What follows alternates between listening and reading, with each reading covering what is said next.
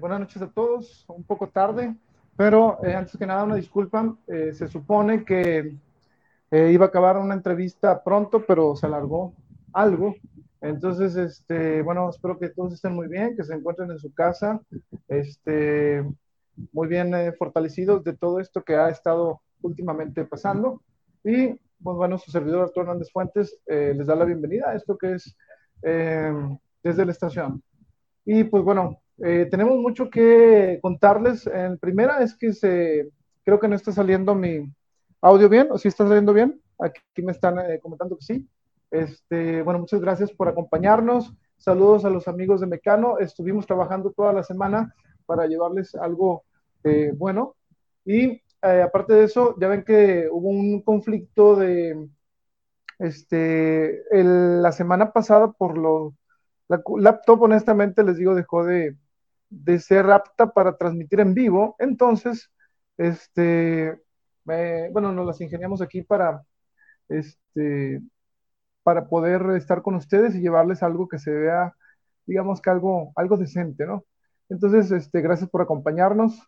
Eh, saludos a todos. Por aquí vemos algunos compañeros que nos han estado siguiendo a lo largo de las semanas. Eh, vamos a abrir ahorita el programa, pues con esto, con que vamos a tener bastante contenido. Tenemos eh, la, regresa Pepe Guerrero, José Ramón Guerrero, y ¿qué más? Pues tenemos bastante eh, poesía de Rocío Almaraz, tenemos también a la maestra eh, Alejandra Romo, y pues bueno, tenemos un especial de Mecano, porque, porque vamos a, a empezar, eh, digamos, un poquito tarde, pero vamos a acomodarnos en los tiempos. No se va a cortar el, el eh, largo del programa, sino que simplemente vamos a terminar un poquito más tarde. Y para empezar, primero les voy a eh, comentar aquí, si ven que estoy subiendo la mano muy acá, muy en tercera dimensión, es porque este, estamos transmitiendo desde el celular. Entonces, este, y otra cosa, creo que no salió la transmisión en una página bueno, en mi perfil personal, pero bueno, ahí les agradecería si lo comparten. Durante esta semana estuve, eh, bueno, recibí la invitación de los amigos de la editorial eh, Solidanza, que lo ven ahí, este, es el logotipo que viene. Y pues,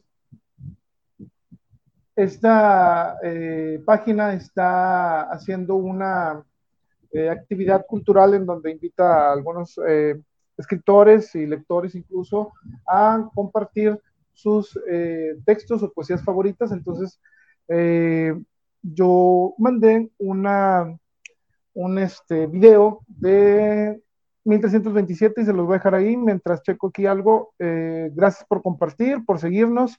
Y pues bueno, ahorita regresamos. Los dejo con mi participación para la editorial Solidanza. Espero que les guste.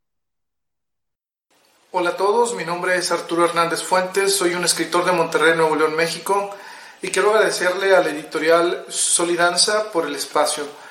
El siguiente texto que les voy a leer viene en mi libro Estación Kimura y se llama 1327. Espero que les guste. Como el poeta denostado escribió alguna vez, en México lo que se ama nunca muere. En el último día el mundo acabará con nosotros y las lágrimas derramadas por las desgracias ocurridas se irán al espíritu que alimenta las ganas de volverse a levantar del suelo. Hemos corrido más de un millón de kilómetros para escapar de nuestro pasado y seguimos tropezando una y otra vez con la eterna piedra que nos roba la mitad de la vida, porque siempre hay algo que nos impide moverla.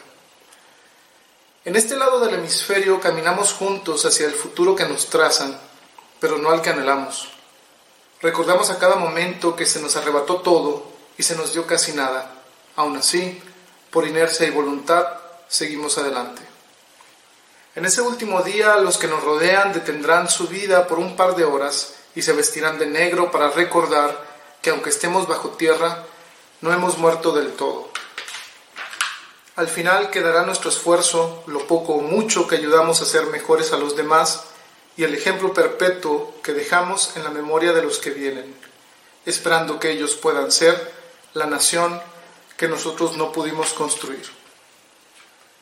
Bueno, pueden buscarme en Facebook como Arturo Hernández Fuentes y en el buscador de Google también como Arturo Hernández Fuentes. Gracias y nos vemos pronto. Y pues bueno, eso fue la participación con los amigos de eh, Solidanza. Síganlos en su, en su red de Facebook. Ahorita les voy a poner aquí la, la dirección. Y bueno, es este. Entren a facebook.com, eh, editorial Solidanza. También pueden mandar, eh, los amigos escritores pueden mandar sus participaciones. Pues bueno, es lo importante, ¿no? compartir el material, ya sea propio o alguna, alguna poesía que les guste.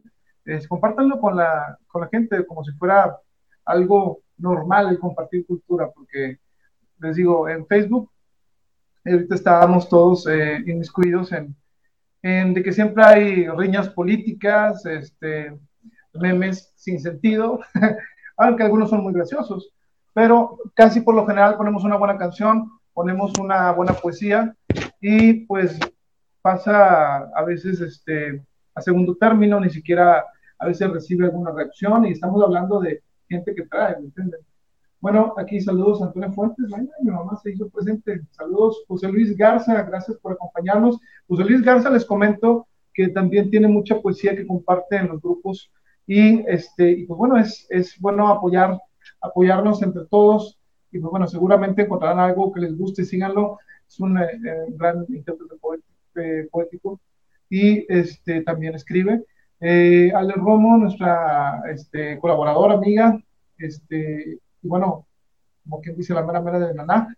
Pues bueno, ¿qué les digo? Eh, pues vamos a ir, como es costumbre, eh, poniendo rápidamente a nuestros colaboradores y uno de estos colaboradores que regresa el día de hoy es nuestro amigo José Ramón Guerrero. Nos viene a hablar precisamente de un libro, un libro eh, de, que se llama eh, Burlar al Diablo y es de Napoleón Hill.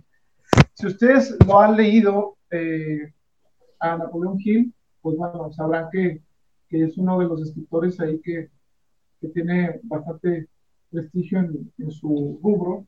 Y eh, pues bueno, vamos a ver qué nos cuenta nuestro amigo Pepe Guerrero de este libro, Burlar al Diablo en la reseña de Letras con Ingenio y regresamos en unos momentos.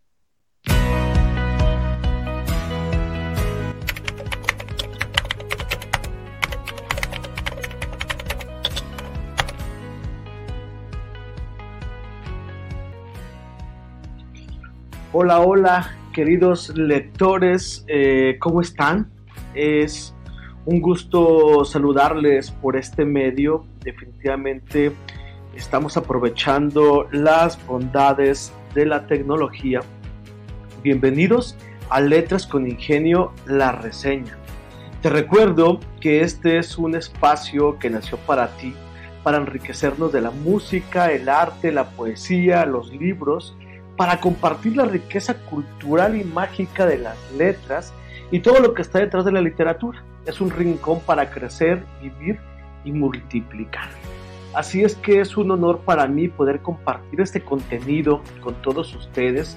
Hoy voy a hablar sobre un libro que en lo particular a mí me pareció muy bueno y que llegó a mis manos por recomendación de varios amigos por allá del 2013, justo cuando yo iniciaba un emprendimiento. Y la verdad que me fue de mucha utilidad. Es un libro que me apasionó, un libro que me motivó, que me inspiró y también es un libro que me impulsó a tener resultados diferentes.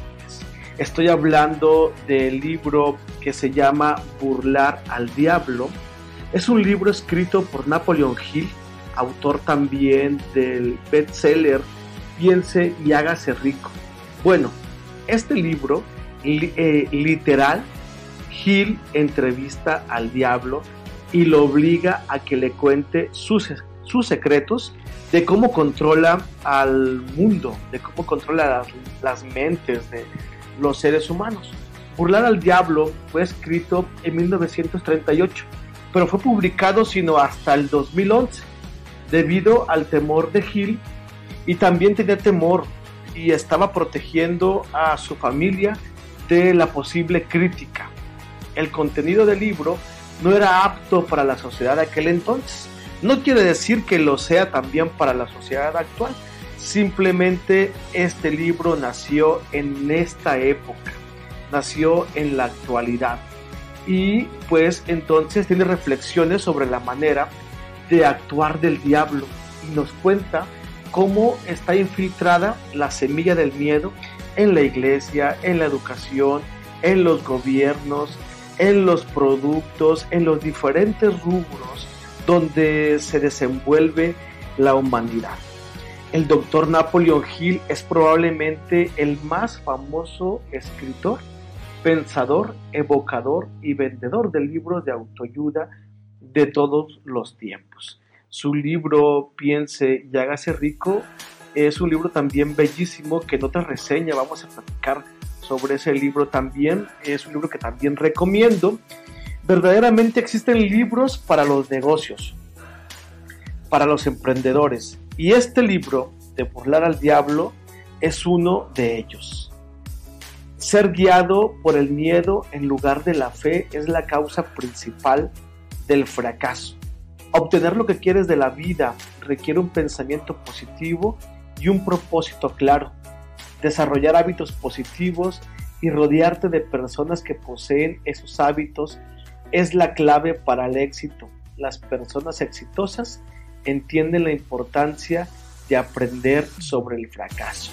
Así es que en 1938 Después de 30 años de persistente acechanza, este Napoleon Hill nos muestra eh, cómo tuvo ese encuentro con el diablo, al que le arrancó una sorprendente confesión para descubrir dónde y por qué existe, cómo se controla la mente de las personas, cómo cualquiera puede burlarlo. Entonces escribió este libro, que su familia ocultó durante más de 72 años, temiendo la respuesta que podría causar en la sociedad. Una, una respuesta que quizá también pueda encontrar el día de hoy.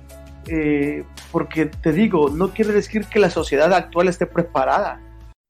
También estamos viendo situaciones complicadas, pero sin embargo creo que es un libro que nos puede ayudar. Es probable que en realidad haya sido pensado para publicarse hoy, si lo vemos de esa manera romántica. ¿no? Burlar al Diablo es un amplio curso de psicología que explica claramente el funcionamiento de la mente humana. Su objetivo es comunicar con claridad una ideología y práctica del éxito personal para que podamos nosotros como seres humanos estimular la felicidad duradera. Conforme lo vayas leyendo, irás descubriendo asombrosos mensajes que te ayudarán a vivir eh, de una manera diferente. Cuando yo lo leí, viajaba a la Ciudad de México, iba en avión a un encuentro de empresarios sociales allá en Polanco. Fui, eh, yo iba encantadísimo con el libro, lo empecé a leer en la mañana mientras abordaba el, avión, me lo devoré el libro. Es un libro que es exquisito, es una entrevista eh, que tiene unas notas eh, increíbles. Definitivamente, eh, yo pude concluir con esta historia acerca del diablo. pude haber conocido mejor a Dios. Así es que yo no dudo que puedas encontrar situaciones que verdaderamente te apoyen a burlar tus demonios interiores. Pues bueno, este libro es eh, buenísimo, te digo, es un amplio curso de psicología en el que puedes descubrirte como ser humano y pues es maravilloso, es súper recomendado. Hago este contenido con mucho cariño. Es un gusto compartir con ustedes porque busco apoyarlos a encontrar una lectura adecuada y que además puedas disfrutar de los libros que un servidor haya leído y que me han parecido interesantes a lo largo de este tiempo ya de mi vida. Deseo que tengas una muy buena lectura y te lleve también a conocerte mejor. Dios con nosotros. Esta fue una reseña de Letras con Ingenio Mi nombre es José Ramón Guerrero y te estoy eh, hablando desde acá, desde la ciudad de Monterrey, México. Te mando un fuerte abrazo y que estés muy bien y nos vemos en una siguiente reseña. Ya veremos cuál libro es el que vamos a compartir. Te invito a que te suscribas en mi canal de YouTube, José Ramón Guerrero Padilla. Ahí vamos a tener letras con ingenio, eh, la reseña, reseñas, reseñas del libro, para que puedas encontrar una lectura adecuada para ti. Así es que, sin más por el momento, te mando un fuerte abrazo y que estés muy, muy bien. Nos vemos a la próxima. Hasta luego, queridos lectores.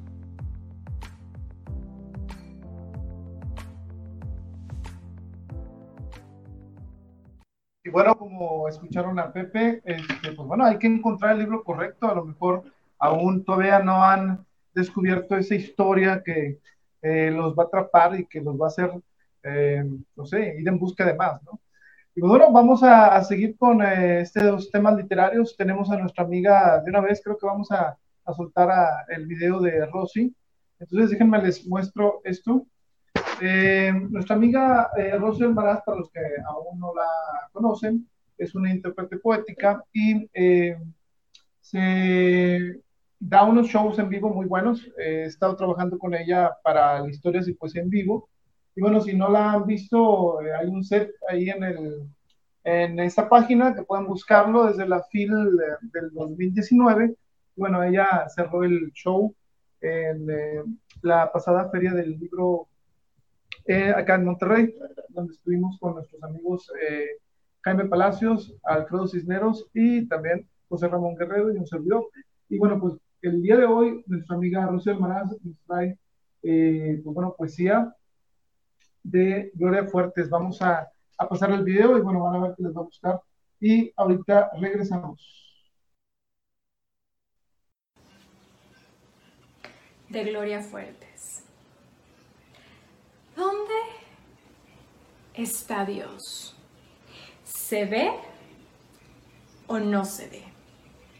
Si te tienen que decir dónde está Dios, Dios se marcha. De nada vale que te diga que vive en tu garganta, que Dios está en las flores, en los pájaros, en los árboles, en las llagas, en lo feo, en lo triste, en el aire, en el agua. Dios está en el mar y también en el templo. Dios está en el dolor que queda y en el tiempo que pasa. Dios está en el campo y en la plaza. Es verdad que está en todas partes, pero hay que verlo, sin preguntar que dónde está como si fuera mineral o planta. Quédate en silencio. Mírate la cara. El milagro de que veas y sientas, ¿no basta? Pasa un niño cantando, tú lo amas, ahí está Dios. Lo tienes en la lengua cuando cantas, en la voz cuando blasfemas y cuando rebelde preguntas que ¿dónde está? Esa curiosidad es Dios que camina por tu sangre amarga. En los ojos lo tienes cuando ríes. En las venas lo llevas cuando amas. Ahí está Dios, en ti. Pero tienes que verlo tú. De nada vale quien te lo señale. Debes sentirlo tú trepando, arañando y limpiando las paredes de tu alma. Porque de nada vale que te diga que Dios está en las manos de todo el que trabaja, que huye de las manos del que reza y no ama. Del que va a misa, sí, pero no encienden los hombres velas de esperanza. Suele estar en el suburbio a altas horas de la madrugada, en el hospital y en la cárcel olvidada. Dios está en eso tan sin nombre que te sucede cuando algo o alguien encanta. Pero de nada vale que te diga que Dios está en cada ser que pasa. Si te angustia ese hombre a quien el hambre mata. Si te inquieta la vida del que sube, pero aplasta. Si te olvidas de ti Si una angustia muy honda se te enquista en la entraña, o amaneces un día en la mañana y sonríes a todo, y a todo das las gracias. Porque Dios, Dios, Dios está en ti. Dios está en ti. Dios está en ti. Debajo mismo de tu mirada.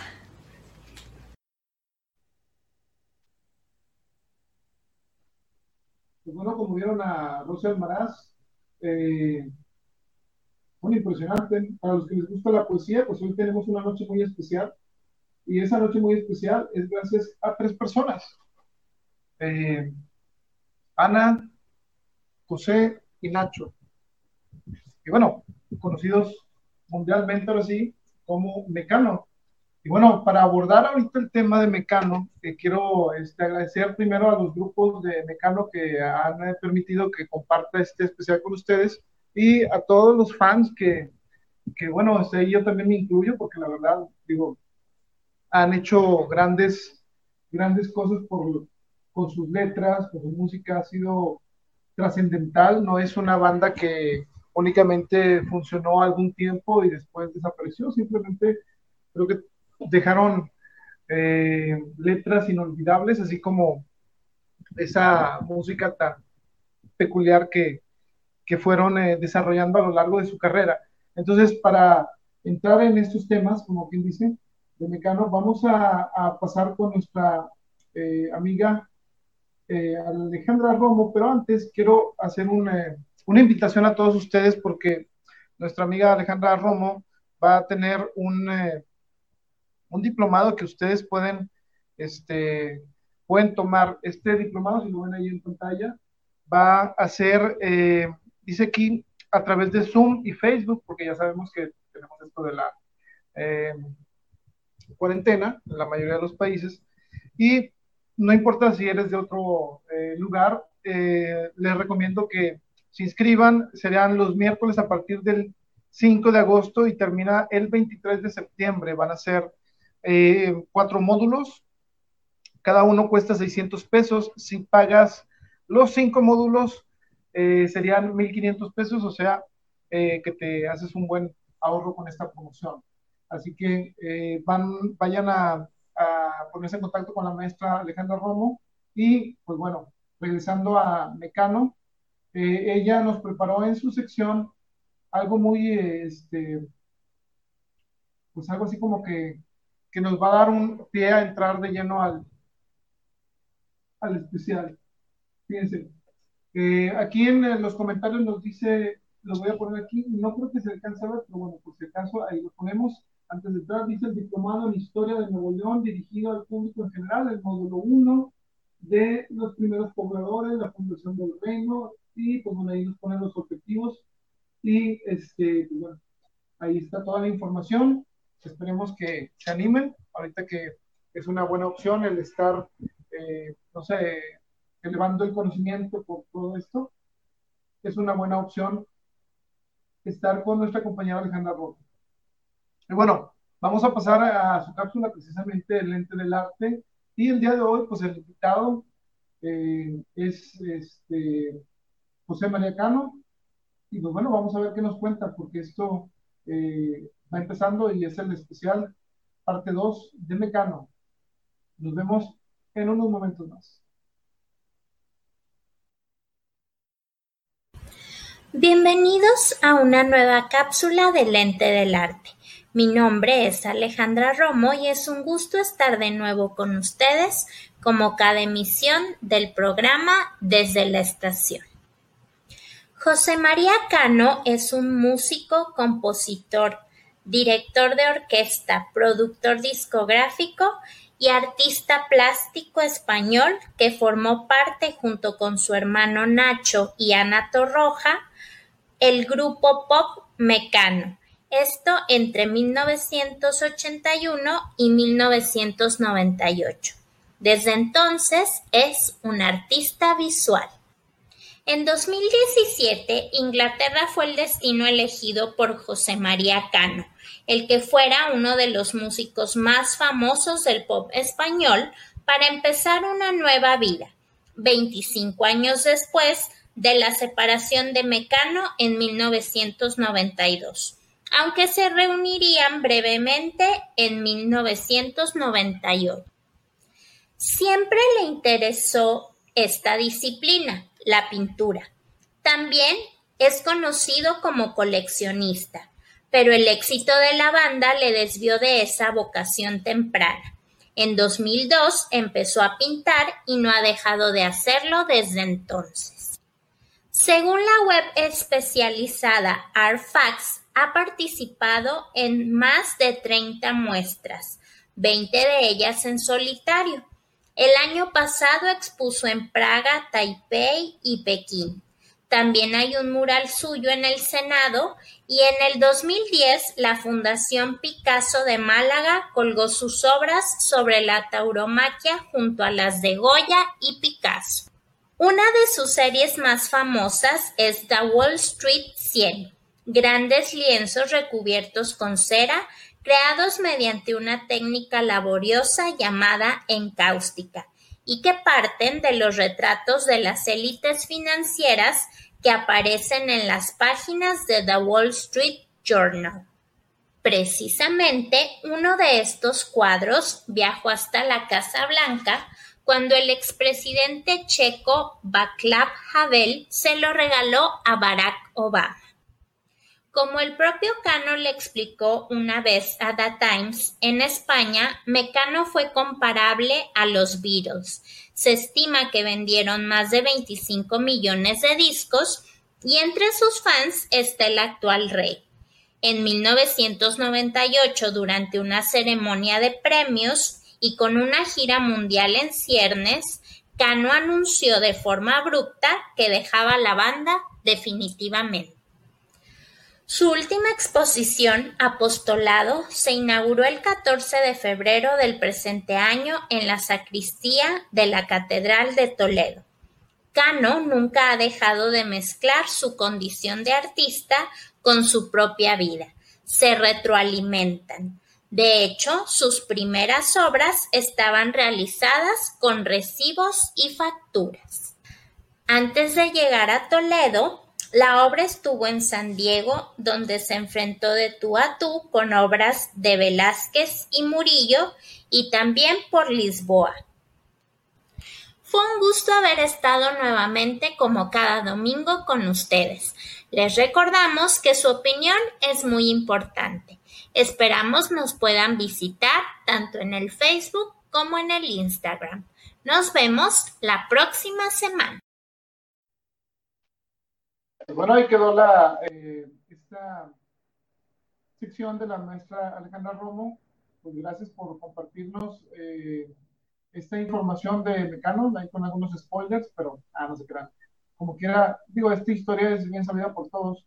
Les comento que eh, vamos a empezar con, con, este especial de, de Mecano, donde nos quedamos. Lamentablemente, la semana pasada, abruptamente, así como José María Cano lo hiciera, tuvimos que cortar el, este especial. La idea era eh, dar un paso, digo aquí comentando con la banda, ¿no? Este, su discografía, lo más importante, este programa, como les digo, es, es hecho para, para los fans, ¿no? Y bueno, hablando de los fans, este, qué bueno que, que nos acompañan. Y eh, bueno, aquí nos dice Manuel Escobar que le encantó la, la este, sección de la maestra Alejandra Romo. Mami Bravo, buenas noches y hola a todos. Pues vamos a ahora sí que empezar eh, muy a tiempo esto, este especial de Mecano. Fíjense, nos quedamos en la historia del grupo. Habían eh, sacado este primer álbum de Mecano. ¿Y qué les esperaría, esperaría para el segundo? Bueno, para el segundo vendría este, que se llama eh, ¿En dónde está el país de las hadas? Esta grabación, se, estamos hablando que fue entre el año 1982 y 1983. Se publicó el 30 de mayo de 1983. Su género lo indicaban como tecnopop. ¿sí? Este disco dura exactamente 39 minutos con 52 segundos todavía están eh, bajo contrato con la CBS y el productor seguía siendo eh, Jorge Álvarez. Este segundo álbum de Mecano, este sí tuvo un éxito en, cuanto a la recepción con el público, ¿sí?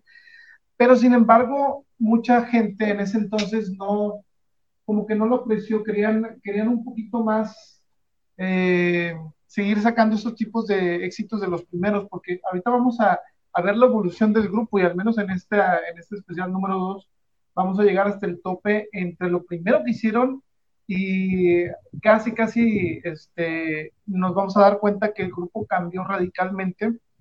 Pero bueno, todavía no llegamos a ese momento. Entonces, este eh, trabajo, digamos, de Mecano, si recordamos, les dieron oportunidades de sacar primero dos sencillos y en este pues ya les dieron la confianza prácticamente de hacerlo pues con más confianza, ¿no? Como que ya se veía que una disquera en la que creía en este grupo, eh, tenían altas expectativas, ¿sí? Eh, a diferencia del primero, que prácticamente tuvieron que sacar dos sencillos que pegaran y después eh, convencer a la, a la gente que, de la disquera que pues valía la pena invertir en ellos y afortunadamente, pues bueno, surgió este material que este, vamos a comentar.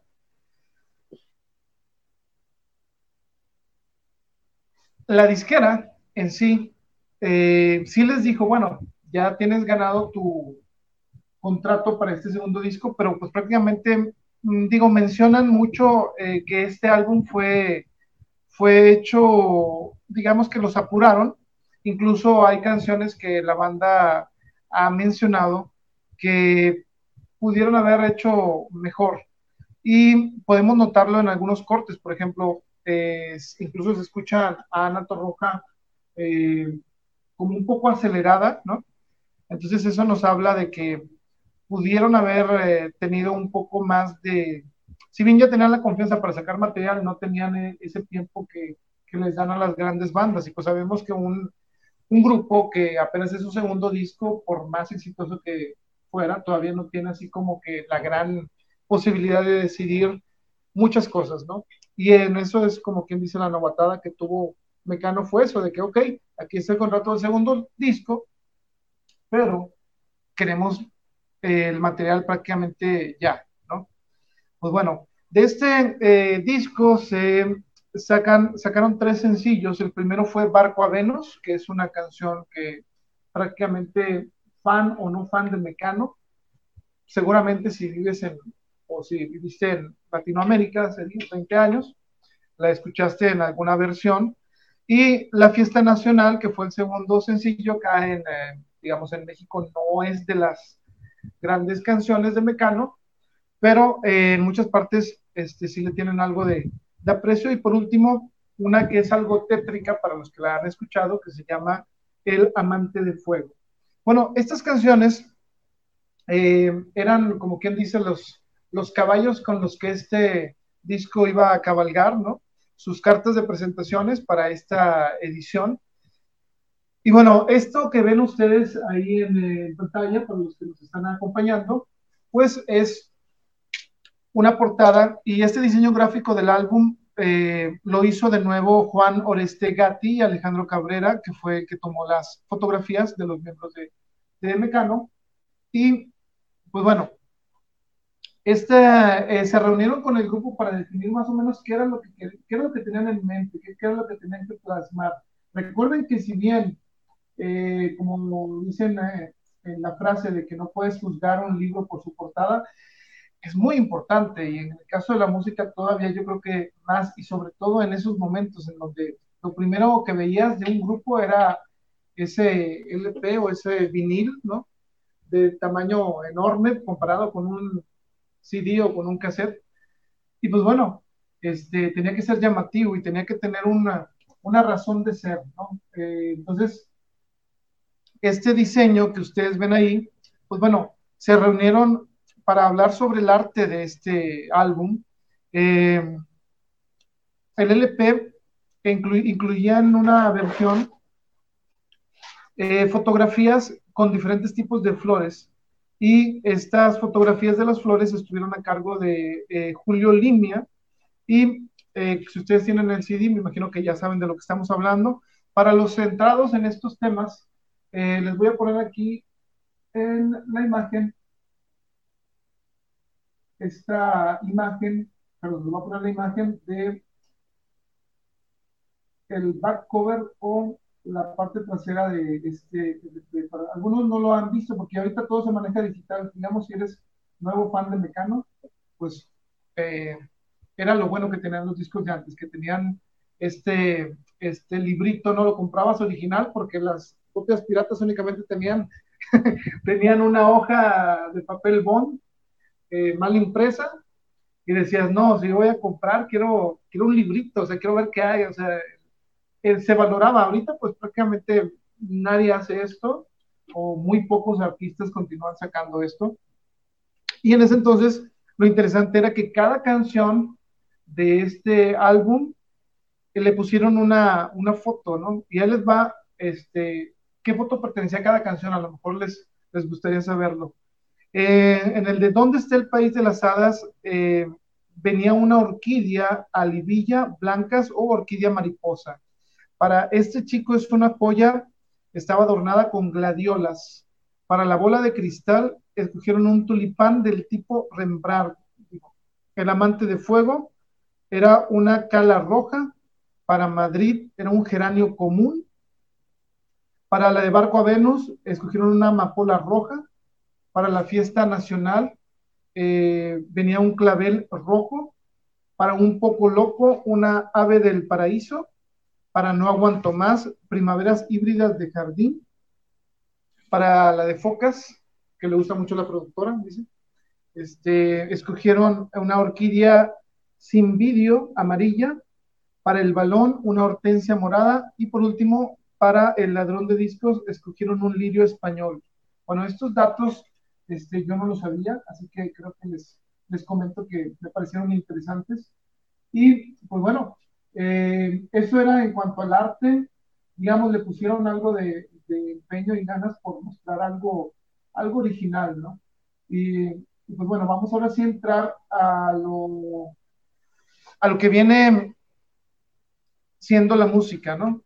Durante la promoción de este trabajo, digamos que Mecano quiso internacionalizarse, digamos, eh, vieron la posibilidad, les había resultado un, una, buena experiencia el primer disco y publicaron un, sencillo que habíamos mencionado la, eh, la, edición pasada que se llama The Uninvited Guest y eh, pues lo editaron para el Reino Unido, Italia y los Países Bajos.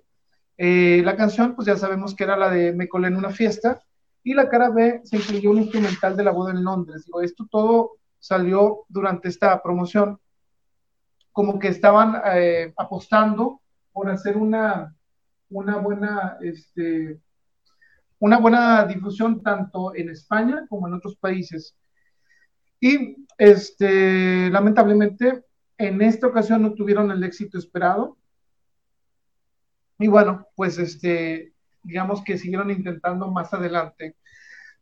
En cuanto a Barco a Venus, vamos a comentar de esta canción que fue, eh, digamos, el, el sencillo que mostró que no eran una banda de un solo disco. Y esto es muy peligroso porque si nos ponemos a, ver, eh, digamos, los grupos de One Hit Wonders o que nada más tuvieron un, sencillo exitoso, la prueba de fuego siempre es el segundo. El segundo álbum determina muchas cosas y no nada más en eso, en películas, en libros, digamos que si pudiste lograr un éxito la primera vez, queremos saber si, si te funciona para seguir avanzando la carrera y si no, pues ahí se acaba.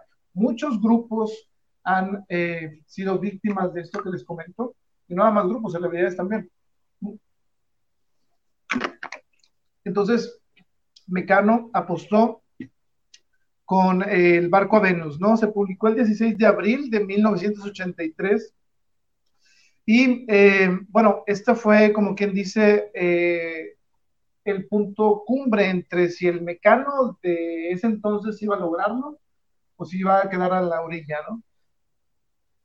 Esto, eh, CBS, que era la, bueno, que la disquera en ese entonces, quería sacar el, el sencillo Ese chico es una joya de este mismo álbum, Sin embargo, los integrantes de Mecano dijeron, no, eh, nosotros queremos sacar el de Barco a Venus.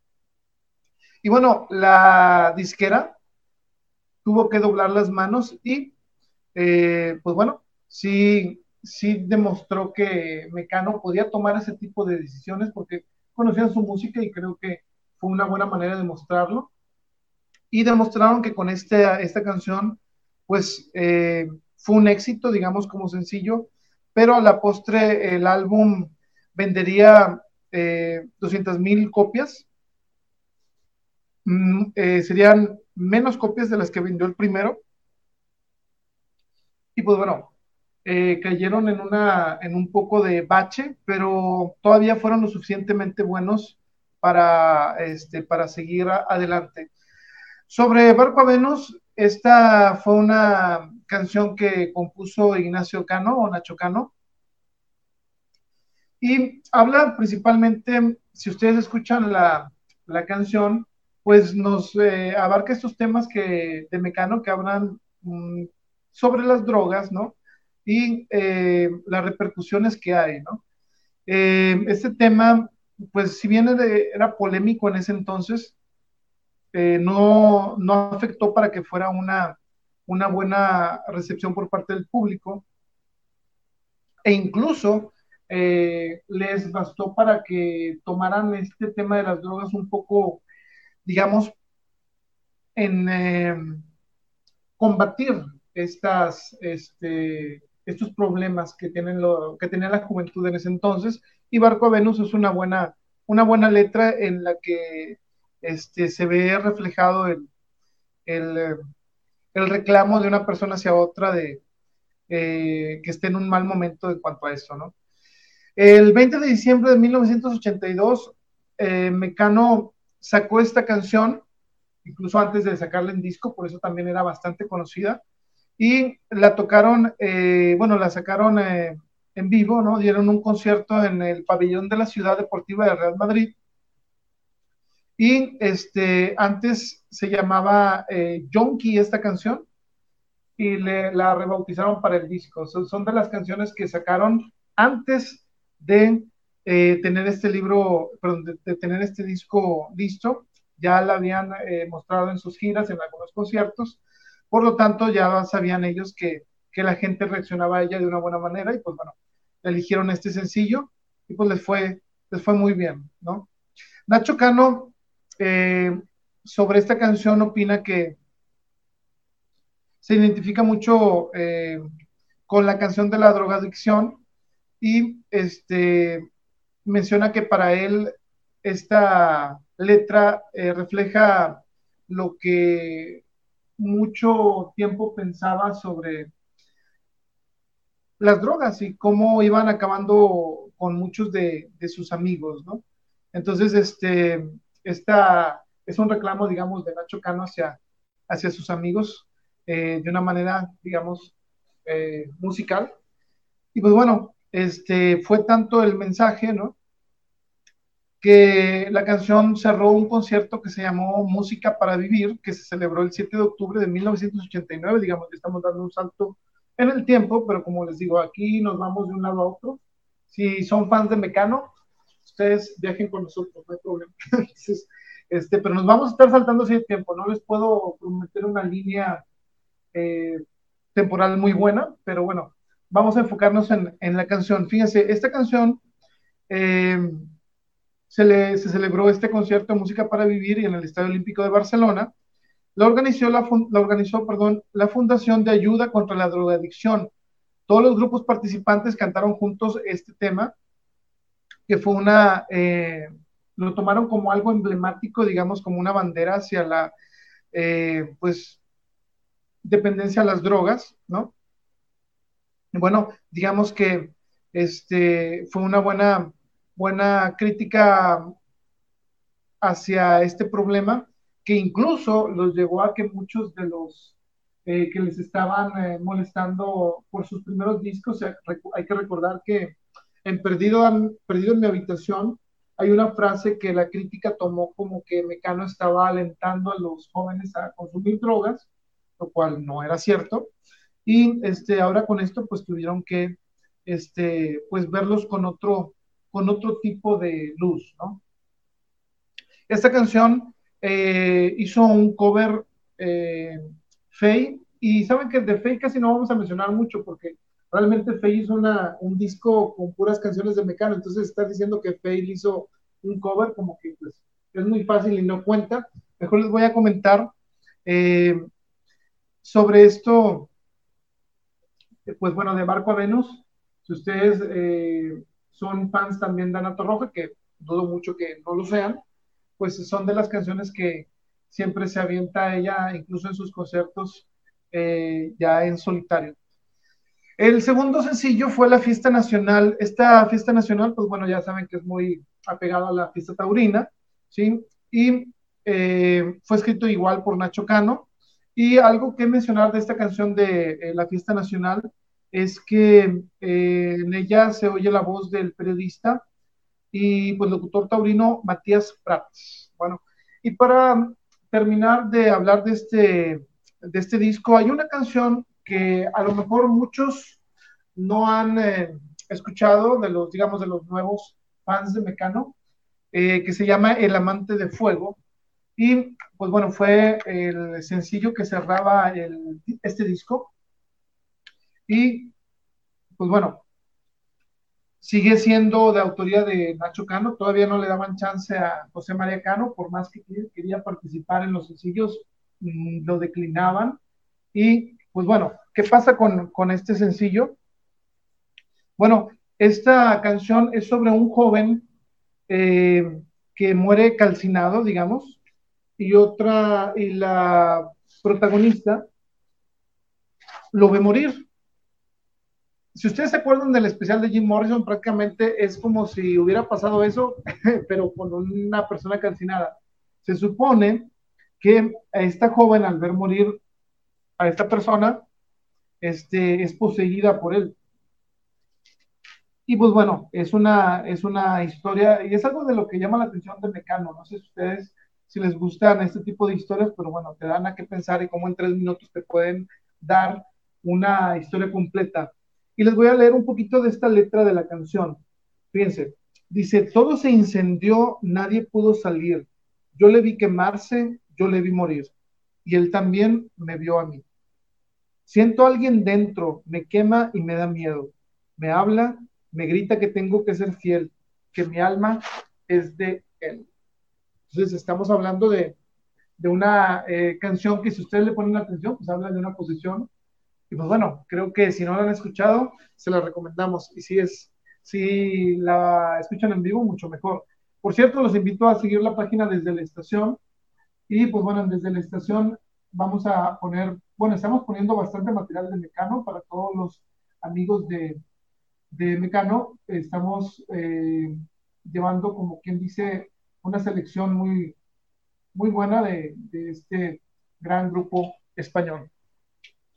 Y bueno, hasta ahí podemos hablar de este disco de, eh, y nos vamos al siguiente rápidamente. El siguiente sería el eh, Ya viene el sol. Ya viene el sol de Mecano, viene siendo el tercer disco de la banda, y aquí es donde empiezan algunos problemas.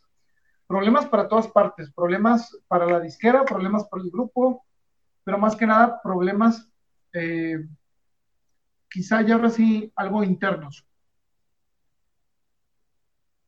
Si escuchan que hago pausa es porque ando tomando aquí agua. Hace un poco de calor. Pero bueno, eh, ya viene el sol. Este álbum salió el 16 de octubre de 1984. Se grabó entre 1983 y 1984 y el género, ahora, Mecano, creo que en alguna entrevista dijeron que este, su género era no tener género. Entonces, este, cada, cada disco de ellos lo demuestra porque, sobre todo los últimos, se avientan desde una salsa, desde una balada, desde un, algo rock, desde algo hasta orquestal, digamos. Y pues bueno, eh, en este disco de Ya viene el sol, su género era tecnopop y rock. Duró 41 minutos con 40 segundos la edición estándar. Su eh, casa discográfica seguía siendo CBS Sin embargo, este sería el último. Y un gran cambio que hubo en este álbum fue que eh, ya los productores iban a ser los propios Mecano. Ya ellos iban a estar, eh, digamos que al frente de muchas decisiones que tomaba en ese entonces eh, el productor o los productores.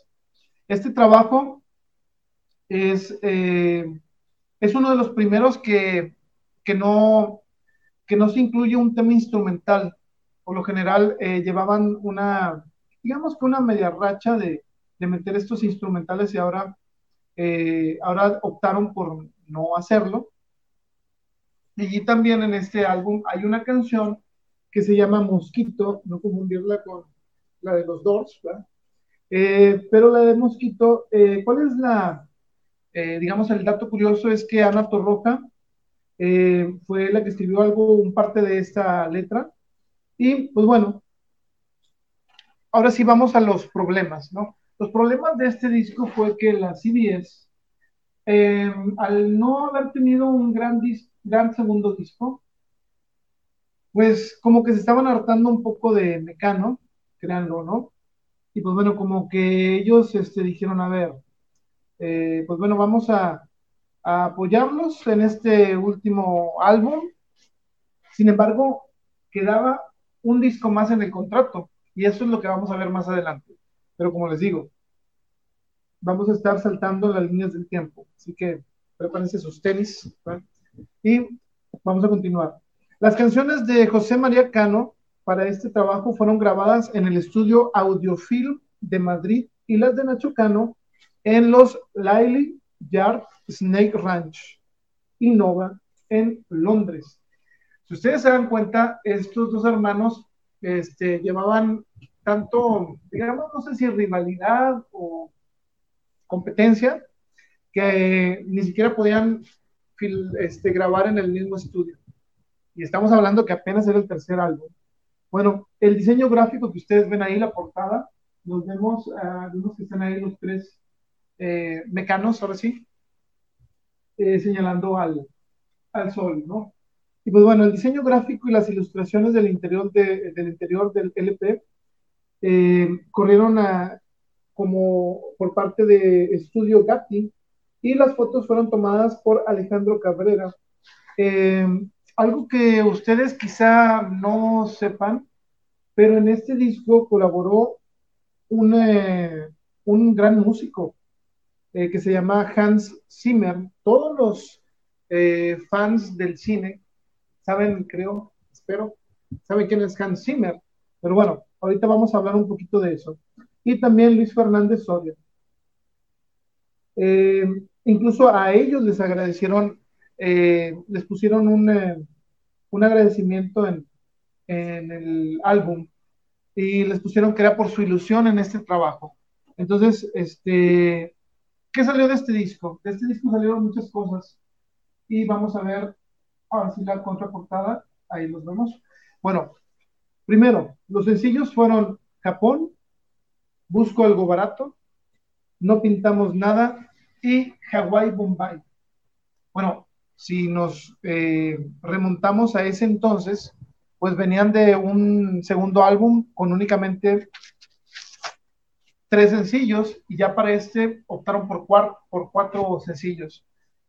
¿Qué viene en el álbum? Bueno, ahí les va. Son una, dos, tres, cuatro, cinco, seis, siete canciones eh, escritas por Nacho Cano.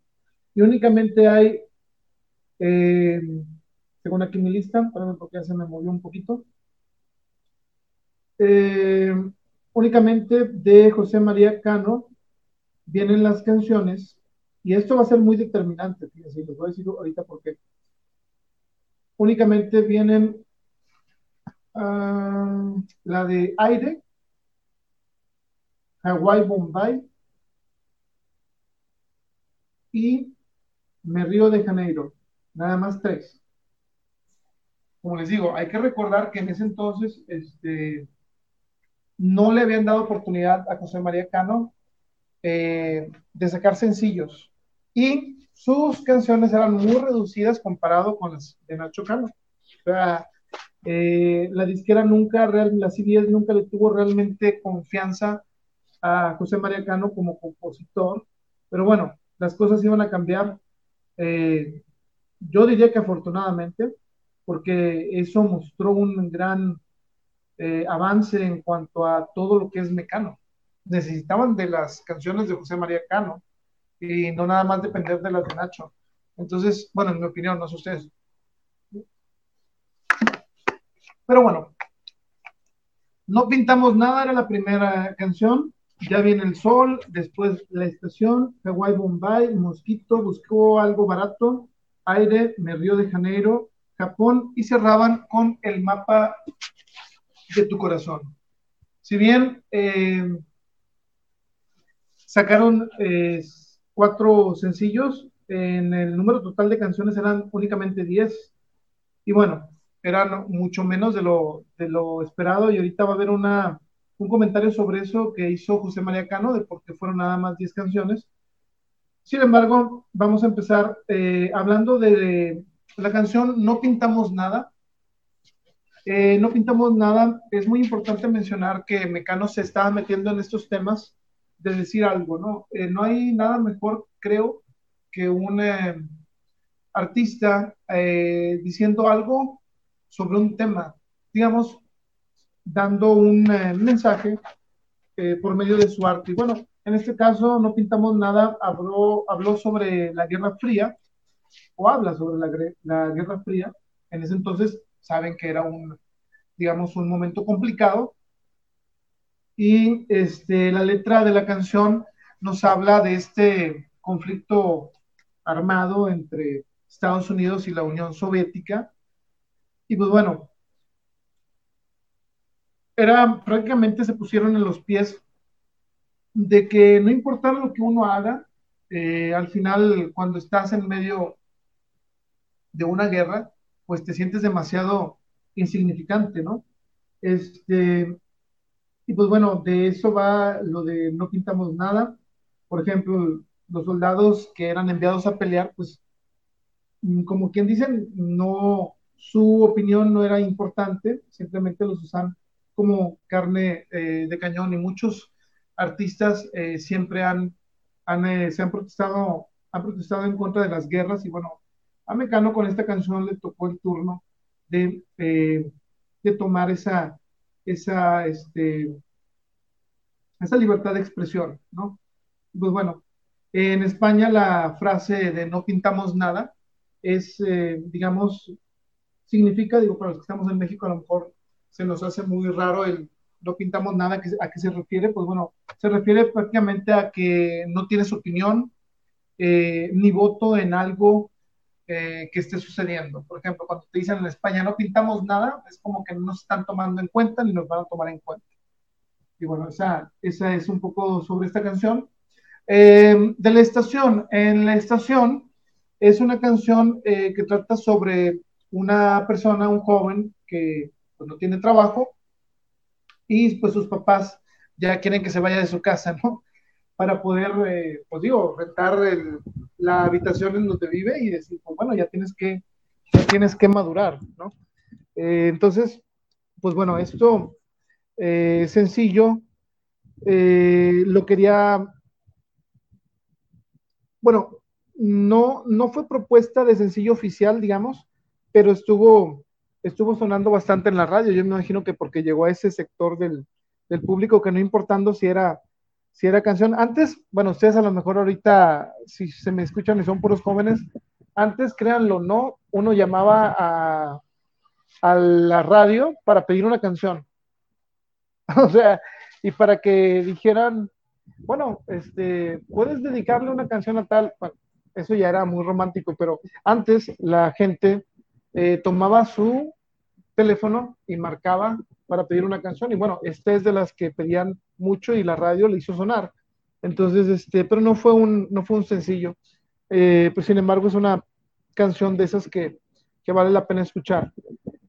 Llegaremos al momento principal, digamos, este, esta canción no se le va a olvidar, yo creo que a José María Cano, porque es en la que finalmente pudo convencer, y fíjense cuánto le llevó, fueron prácticamente hasta el tercer disco, que le tuviera confianza la discográfica de CBS y aceptaron eh, hacer esta eh, canción sencillo. Y la canción fue Hawaii Bombay, ¿no? Entonces, hasta este momento, todas las canciones habían sido, eh, todos los sencillos habían sido escritos por Nacho Cano.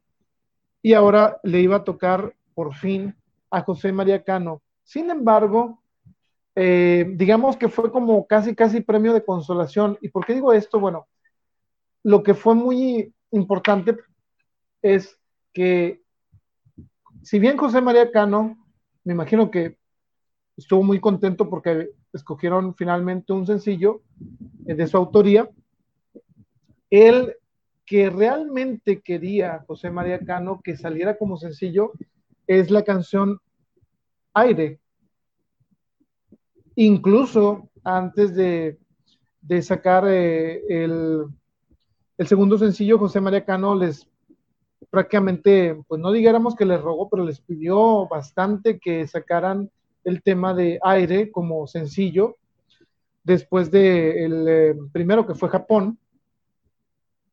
Sin embargo, eh, la discográfica le dijo que no, que este, era una buena propuesta, pero que tenían otro plan para, para este disco. Y pues fíjense, decirle que no a la canción de aire como sencillo, no sé en qué estarían pensando la discográfica, pero bueno, eh, no, le, no le dieron chance.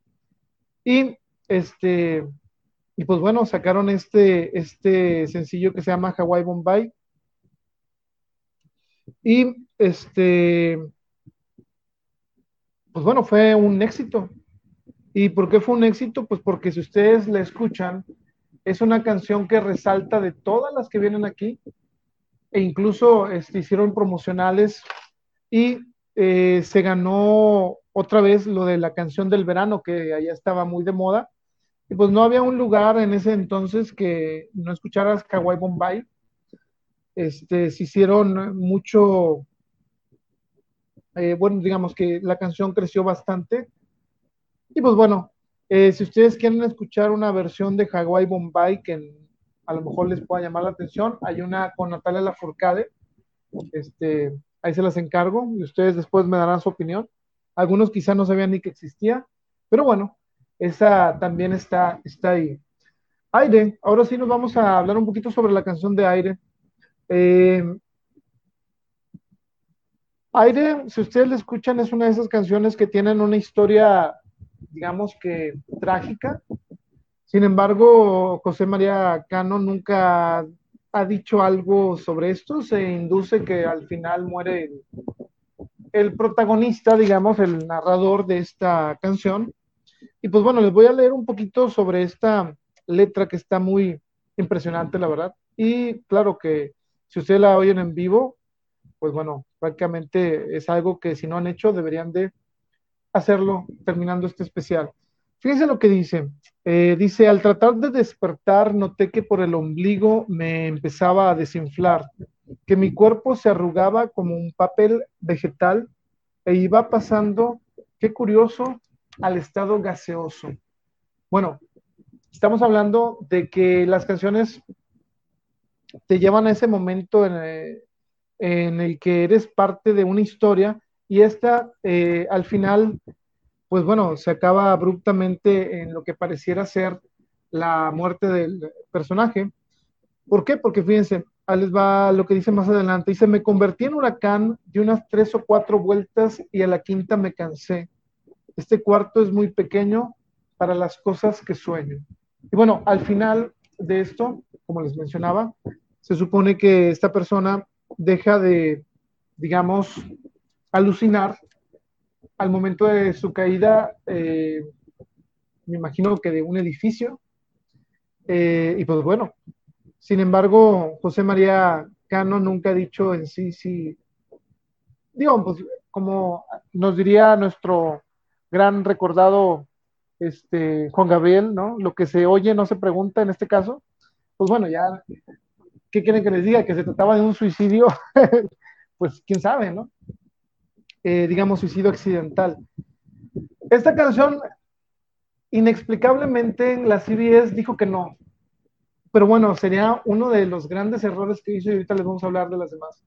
Bueno, en algunos países llegó este álbum y fueron lo suficientemente, digamos, buena onda las, los eh, DJs o disc jockeys que al escuchar esta canción no les importó si fue sencillo, si la discográfica quería o no quería, pero bueno, en países como Colombia, México y Venezuela, este, les abrió las puertas esta canción a, Mecano sin saberlo, digan, digamos, este, porque fue una canción que se estuvo pasando y vieron eh, a la distancia, digamos, muy lejos de España, que este Mecano podía escribir este tipo de canciones y pues bueno, eh, a los que no les gustaban canciones como Busco algo barato y todo esto, pues este los acercó al grupo, porque nos sonaban más maduros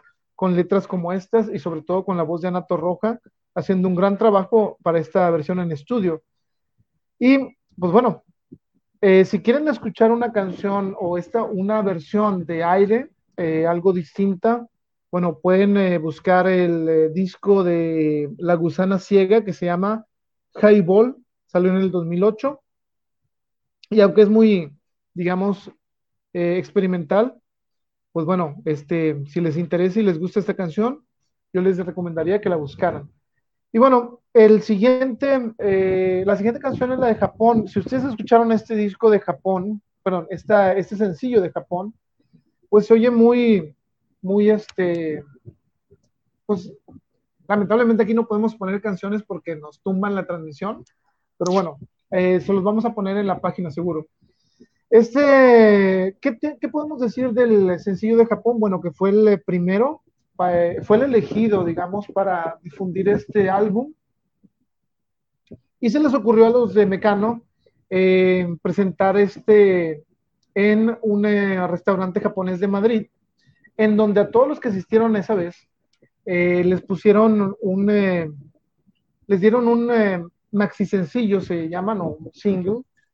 Y este, ¿qué traía de curioso? Pues es una, digamos que si ustedes son fans de Mecano y tienen este este maxi single o maxi sencillo, eh, pues les incluyó una carta, y les voy a leer algunos, algunos fragmentos de, esta carta que estaba incluida en el maxi single. Fíjense lo que dice. Eh, Japón, bueno, dice, en 1984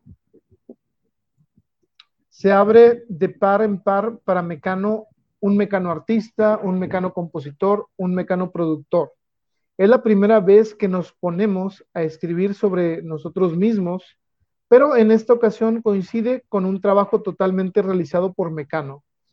Decidimos estar un tiempo investigando en el estudio nuevas formas de sonido. Los adelantos en técnicas digitales y las computadoras empiezan a hacer posible la utilización del sonido de una fábrica para crear ritmo o los ruidos que produce el agua para inventar melodías. Conocimos en Londres a Hans Zimmer, que tiene un Fairlight CMI, una computadora capaz de procesar sonidos reales y ordenarlos como tú quieras. Con Hans y con otros grandes profesionales, entre los cuales están Luis Fernando, Luis Fernández Soria, Javier de Juan, Manolo Aguilar, Warren Kahn, Ultravox y Andy de Landscape.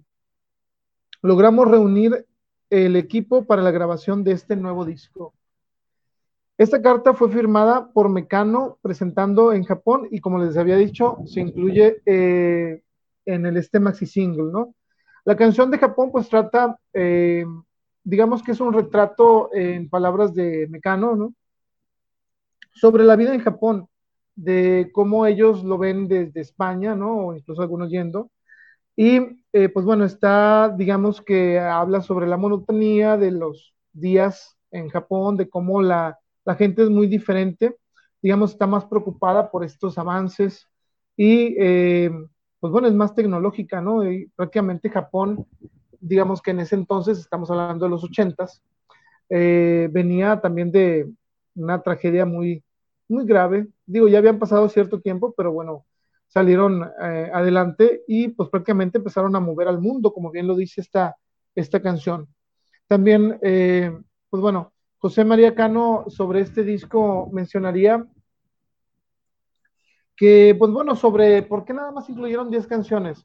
él menciona que habían grabado dos canciones, una era eh, canción de Nacho que se llama Los coros cantan y una de José, una del mismo, que es eh, Mino parle français o François. Mino parle François. Arlequín y otra de Nacho, que se llama Los Muñecos. Habían grabado cerca de canciones descartadas eh, que no incluyeron, pues fue, según en palabras de José María Cano, por, la, por lo largo de duración del disco. Porque si bien eran 10 canciones, pasaban de, de minutos y no les quedaban eh, disponibles, digamos, para meter otras más. Entonces, esa fue la razón por la que nada más hayan 10. Era la primera vez que, que se alargaban algunas canciones, ya no eran sencillos como de 3 minutos, de 2 minutos 40, 3 minutos 20, ya eran canciones, digamos, más extensas. ¿Qué pasó con este, con este álbum? Pues bueno, eh, lamentablemente para ellos, eh, si bien tuvieron eh, éxito en algunas partes lejanas de, de este, España, no fue el gran golpe que esperaban como tercer disco, al menos la disquera. Si bien mostraban a unos hermanos Cano más, digamos, compenetrados en la música y con una producción ya un poquito más ambiciosa, pues no, no, este, no fue un éxito en ventas, nada más vendieron eh, 100 mil copias y eh, la discográfica decidió en ese entonces el darse por vencidos con, eh, con este grupo. Y en lugar de darles oportunidad de sacar un cuarto disco, lo cual venía en el contrato, dijeron, pues no, sabes que no, este, vamos a hacer un, un en vivo y hasta aquí llegamos. Y pues bueno, nuestro contrato este, se va a cumplir con un disco que se va a llamar Mecano en concierto. Ah, me, llegó un, mensaje muy este, escabroso. Pero bueno, les mandan saludos a la productora Saludos a la productora, si ahí anda. Y bueno, este, este, el 29 de junio de 1985 saldría Mecano en concierto, con lo que la CBS da por terminada esta relación Mecano y su discografía. Y pues bueno, digamos que hay pocos errores lamentables que duelen nada más de enterarse, ¿no? Uno de ellos, que me acuerdo si nos remontamos al cine, es cuando creo que Al Pacino dijo, sí fue Al Pacino, a ver, a la productora, bueno, no recuerdo si fue Al Pacino, pero estoy seguro que fue un, actor de peso, le dijo no al personaje de Kaiser Souse, algo así, y que se fue para Kevin Spacey. Y bueno, otros, otros este, ejemplos podría dar, pero digamos que, que fue uno de esos grandes errores porque el siguiente, con, el siguiente álbum, pues vendría a ser eh, el de Entre el cielo y el suelo. Y ese, si la CBS hubiera esperado y le hubiera dado la confianza a Mecano, pues la banda hubiera estallado en popularidad bajo su sello discográfico y créanme que hubiera cambiado el rumbo de, eh, de todo esto. Pero bueno, antes de pasar al último disco que vamos a hablar, eh, ¿saben qué? Vamos a saltarnos el álbum en directo y eso lo vamos a comentar eh, la próxima semana. El álbum en directo de, eh, de Mecano, porque hay dos que tres datos que les quería comentar, pero yo creo que este, se los comentaré ya con la portadita y todo esto. Este, y nos vamos directo, ahora sí, a este último álbum que vamos a hablar, que se llama eh, Entre el cielo y el suelo. Este título de, del álbum pues si ustedes son fans de Mecano o no, el entre el cielo y el suelo hay algo con tendencia a quedarse calvo de tanto recordar. Y aquí me, pasaría cantando toda la canción, pero no quiero hacerlos llorar, ni quiero llorar yo tampoco, ni la productora. Entonces, este, vamos a entrar a lo que es del disco. Este fue el cuarto álbum de estudio. Y ahora, este, ya con una nueva discográfica, ¿quién adquirió a Mecano? Hagan de cuenta que fue el que se llevó el, el tesoro de, pues ahora sí que de Hernán Cortés, ya que es de España, ¿no? Entonces, este, pues fue la BMG y fue, digamos que un error del tamaño de, de no sé, de aquel penal en el 94 que falló Roberto Bayo, si no mal recuerdo, este, y ganó Brasil. Pero bueno, volviendo a esto antes de que divague más. Eh, Entre el cielo y el suelo fue publicado el 16 de junio de 1986, año del Mundial de México, por cierto. ¿Verdad? ¿Es correcto, productora? Aquí la productora está haciendo así como que señales, no sé, pues estoy a punto de descifrarlo. Imagino que me mandará una señal. Este, pero bueno, eh, dicen aquí, si bien BMG este, los adquirió a buen momento, digamos, era un volado, no sabían qué iba a pasar con este mecano, digamos, eh, quedándose sin, con la ruptura de la CBS, pues bueno, no sabía eh, BMG, BMG que, que iba a hacer, digamos, no sé, o sea, la compra del año. Ok, este álbum, nada más para empezar, vendió un millón de copias en España únicamente. Entonces, imagínense, corridos de su disquera prácticamente, o no corridos, digamos, les enseñaron la puerta, más que otra cosa, ¿no? Y este, y llegar a esto y demostrar que sí eres el gran grupo que tu discográfica no le tuvo confianza y no se arriesgó una cuarta vez. Pues bueno, este álbum se grabó entre 1985 y 1986 y ahora ya le cambiaron de género y su género ahora fue pop español o pop madrileño. Y este álbum duraría 45 minutos para los que les guste el fútbol. Este, pues bueno, es un medio tiempo, ¿no? Y este, dice, bueno, vamos a interrumpir aquí, nos saluda nuestro amigo Naum Holmes. Saludos, mi buen Artur y equipo de producción de programas. Y aquí andamos todos, este, andan preguntando por las regalías, pero eh, pues muy apenas alcanzamos a pagar por el internet, así que creo que mientras la estación no cierre, todo bien, todo bien, todo tranquilo. Bueno, entonces, ya con BMG, BMG perdón, eh, y otra vez empezamos con las grabaciones. Eh, Nacho Cano empieza a mezclar sus canciones en los estudios Workhouse de Londres, mientras que José María Cano lo hace en los estudios Audiofilm de Madrid eh, con Luis Fernández eh, Soria. Este álbum que ustedes ven, créanme que fue uno de los de esos álbums. Hubo una controversia recientemente, no quería traerlo al tema Calamaro y a Queen, ¿verdad? Pero bueno, creo que es justo. Este, Mecano tiene discos completos con grandes canciones y bueno, aquí lo demostraron y ahorita vamos a ver cuáles fueron estas canciones. Este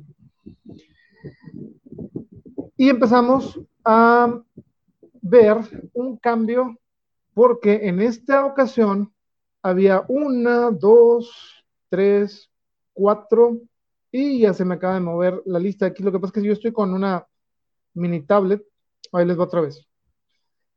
Fíjense, ahí les va. Nacho Cano para este álbum escribiría una, dos, tres, cuatro, cinco, seis canciones. Y en el caso de José María Cano, escribiría o serían incluidas en este disco una, dos, tres, cuatro. Yo sé que es muy desesperante verme contar o escucharme contar, pero no se apuren este, vamos a, trabajar en ello. Fíjense, de este fueron cinco sencillos. ¿Y qué fue lo que cambió? Que únicamente el primero fue autoría de Nacho Cano y fue la canción Ay, qué pesado. Entonces, ahora sí, con BMG, eh, Nacho correría mejor suerte como compositor y creo que a Mecano le fue mucho mejor también. Si bien los inicios son muy buenos, los primeros tres discos, creo que consolidar una carrera con los últimos tres, pues bueno, eh, si te salen, pues excelente. Y en el caso de eh, los amigos de Mecano, pues este sería el cuarto álbum y de este seguirían dos más que de los cuales hablaremos la próxima semana sin falta. Pero bueno, volviendo a, Entre el cielo y el suelo, ¿qué canciones venían? Pues déjame les cambio aquí de foto para los que nos están viendo.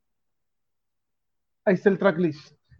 Eh, viene con Ay que pesado de Nacho Cano, Ángel de Nacho Cano, Hijo de la Luna de José María Cano, y otra vez se me acaba de volver aquí el eh, mover el, cursor, pero no se apuren.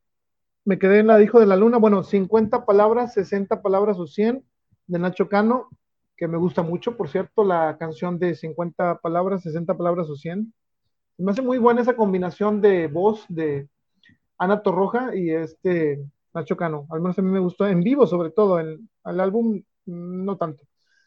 Pero me cuesta tanto olvidarte eh, le escribió Nacho, no, perdón, José María Cano. Y fíjense, ah, otra vez, lo que pasa es que se me está moviendo aquí un poco el cursor, pero no se ponen. Entonces nos quedamos en Me cuesta tanto olvidarte. Eh, le escribió José María Cano, No tienen nada que perder, de Nacho Cano, Las curvas de esa chica, de Nacho Cano, No es serio este cementerio, de José María Cano, Cruz de Navajas de José María Cano y esta es la historia de un amor de Nacho Cano. Esa sería lo, las canciones que trae entre el cielo y el suelo A.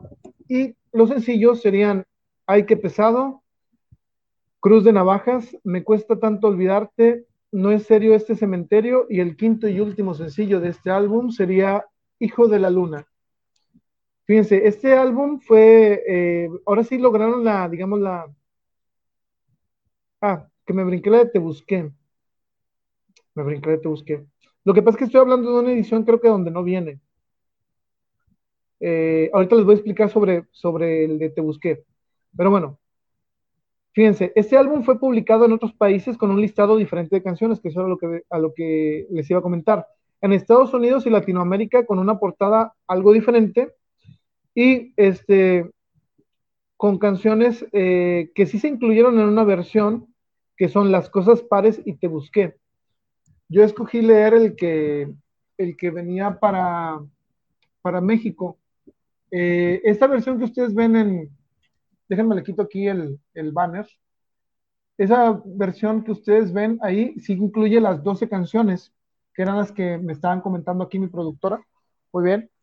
Este, desquitando el sueldo. Y este, y sí, la de las cosas pares y te busqué en esa versión sí aparecían. Sin embargo, en otras, como en la de Latinoamérica, no las incluían, lamentablemente. Pero bueno, vamos a irnos, eh, ahora sí, a desmenuzar algunas de estas canciones. Eh, ¿Con cuál empezaremos? Es que hay mucho donde escoger, ¿eh? Pero bueno, creo que vamos a empezar por el final. El último sencillo fue eh, Hijo de la Luna. Hijo de la Luna, este, esta canción, ¿no? Que icónica de, del grupo y que siempre salía en, el canal 5 en la mañana para los que tienen mi edad más o menos. Este, pues bueno, este tema fue internacionalmente exitoso. ¿sí? Incluso se grabó una versión italiana que fue parte de un álbum que se llamó Figlio de la Luna, para hacer eh, el acento italiano tengo que hablar así, productora? ¿No? Ok. Bueno, dice que no. Dice, eh, publicado en 1979. La versión francesa, eh, incluida en el disco Aidalay, tuvo también éxito en Francia.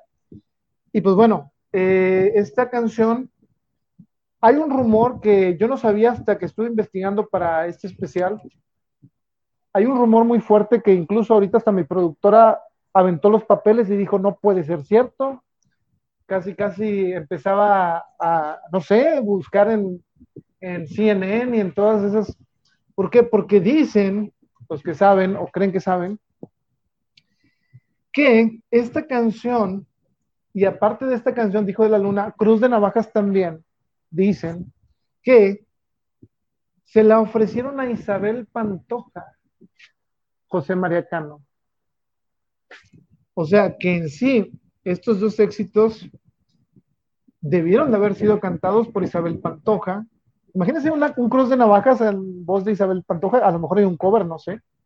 O un hijo de la luna en eh, voz de Isabel Pantoja, que por cierto para mí es una gran, gran cantante.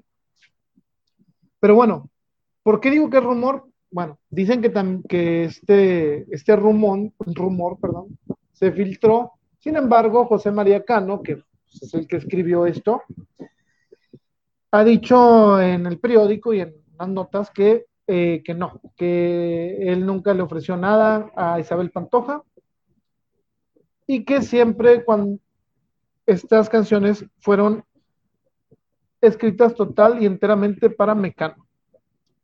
Pero bueno, como les digo, es un rumor. Eh, no lo tomen, este, tómenlo con un grano de sal, así dicen la, gente, ¿verdad? ¿Sí? Bueno, este, ya estoy en la edad de empezar a hablar este, con frases así. Entonces creo que ya estoy permitido. Bueno, este, fíjense, ese fue el rumor. Pero eh, la canción, ¿de qué trata esta canción? Para los que no lo han escuchado, este, ah, ahí van los spoilers. Les voy a leer lo que me encontré que decían de la canción. Esta es la historia trágica de una mujer gitana quien se enamoró de un gitano perteneciente a la etnia Calé. Ambos no podían casarse debido a que las leyes de cada pueblo gitano solo permitían el matrimonio de la misma tribu.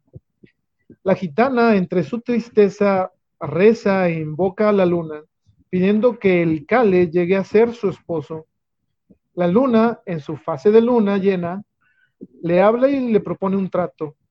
Podrá casarse con él por el amor que ella sentía, a cambio de entregarle a su primer hijo como una ofrenda o sacrificio. Aunque la luna, durante el trato con la gitana, la pone a prueba, pues razona que si es capaz de renunciar a su propio hijo, en realidad sería capaz de amarlo. Entonces los dos gitanos se casan y fruto de ese matrimonio nace el niño. Sus padres se quedan sorprendidos porque el niño no nació con los mismos rasgos faciales de sus progenitores, sino que totalmente albino. Según la letra de la canción, el niño nació blanco como el lomo de un armiño y con los ojos grises en vez de aceituna, niño albino de luna a pesar de que, sus, padres eran de tez morena y de ojos oscuros. El gitano, padre del niño, no acepta que su hijo niega la paternidad y encara a su esposa acusándolo de haberle sido infiel con un payo, o sea, un no gitano, tras lo cual la apuñala y la deja morir. Posteriormente toma al niño entre sus brazos y lo lleva al monte donde lo abandona para que también muera. Más adelante sale la luna en su fase de luna llena, salva al niño del peligro y con su rayo de luz lo levanta hacia el cielo.